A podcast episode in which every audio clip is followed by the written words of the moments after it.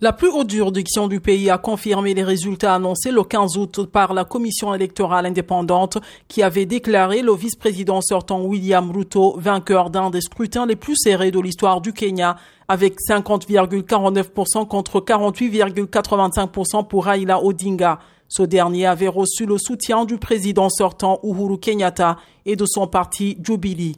M. Odinga avait crié à la fraude et saisi la Cour suprême affirmant avoir suffisamment de preuves de sa victoire. Mais selon Martha Koome, la présidente de la Cour suprême, les irrégularités signalées n'étaient pas d'une ampleur suffisante pour affecter les résultats définitifs de l'élection présidentielle.